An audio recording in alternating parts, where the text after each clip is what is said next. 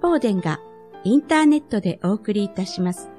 岩間博士牧師のバイブルエッセンス。今日のエッセンスは、新しい天と新しい知恵の希望。明けましておめでとうございます。インターネットラジオをお聴きくださってありがとうございます。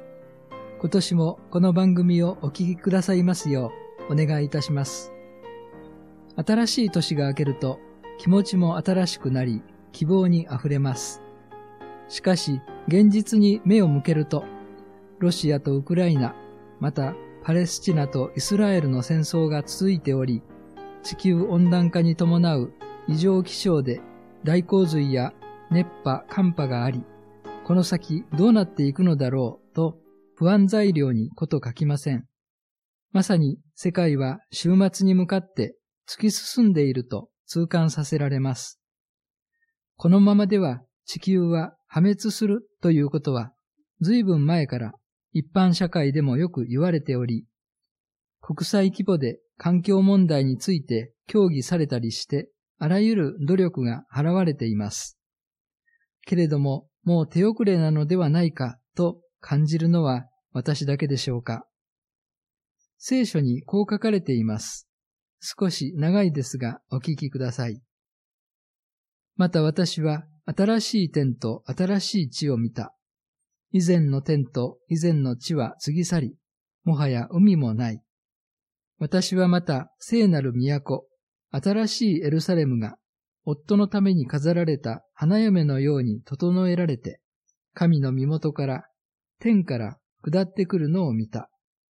私はまた大きな声が御座から出て、こういうのを聞いた。見よ、神の幕屋が人々と共にある。神は人々と共に住み、人々は神の民となる。神ご自身が彼らの神として共におられる。神は彼らの目から涙をことごとく拭い取ってくださる。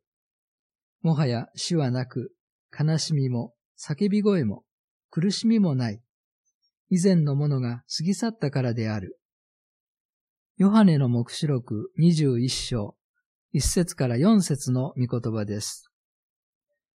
神様ははじめに天と地を創造されました。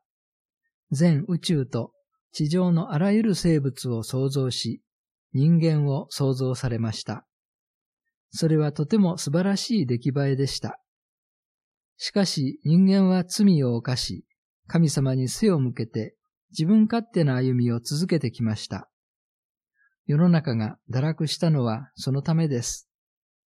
愛に富む神様は、私たち人間を罪から救うために、一人後キリストをこの世にお使わしになりました。キリストは私たちの罪のために十字架にかかられました。信じる者が罪許され、救われる道を開いてくださったのです。キリストは墓の中から復活され、天に昇られ、今も私たちのために取りなしておられます。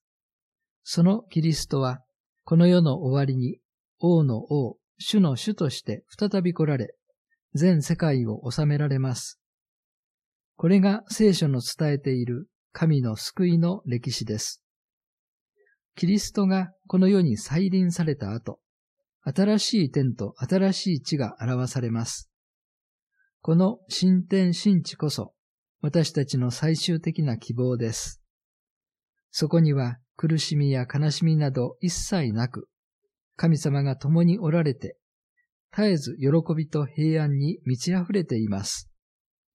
この新天新地の希望を持っていれば、この世でいかなる苦しみや試みにあっても失望せずに進んでいくことができます。新しい年、私たちのために備えられている新しい天と新しい地を待ち望むものとなりましょう。お祈りしましょう。天の父なる神様、あなたの一人子キリストは私たちの罪のために十字架で死なれ、復活され、この世の終わりに再びおいでになります。この世は終わりに向かっていますが、どうか私たちがキリストを信じて罪から救われ、備えられている新しい天と新しい地を待ち望むものとならせてください。今年も一年、あなたの祝福を豊かにいただいて、前進していくことができますように導いてください。イエス・キリストのお名前によってお祈りいたします。アーメン。岩間博士牧師のバイブルエッセンス、いかがでしたでしょうか？それでは次回をお楽しみに。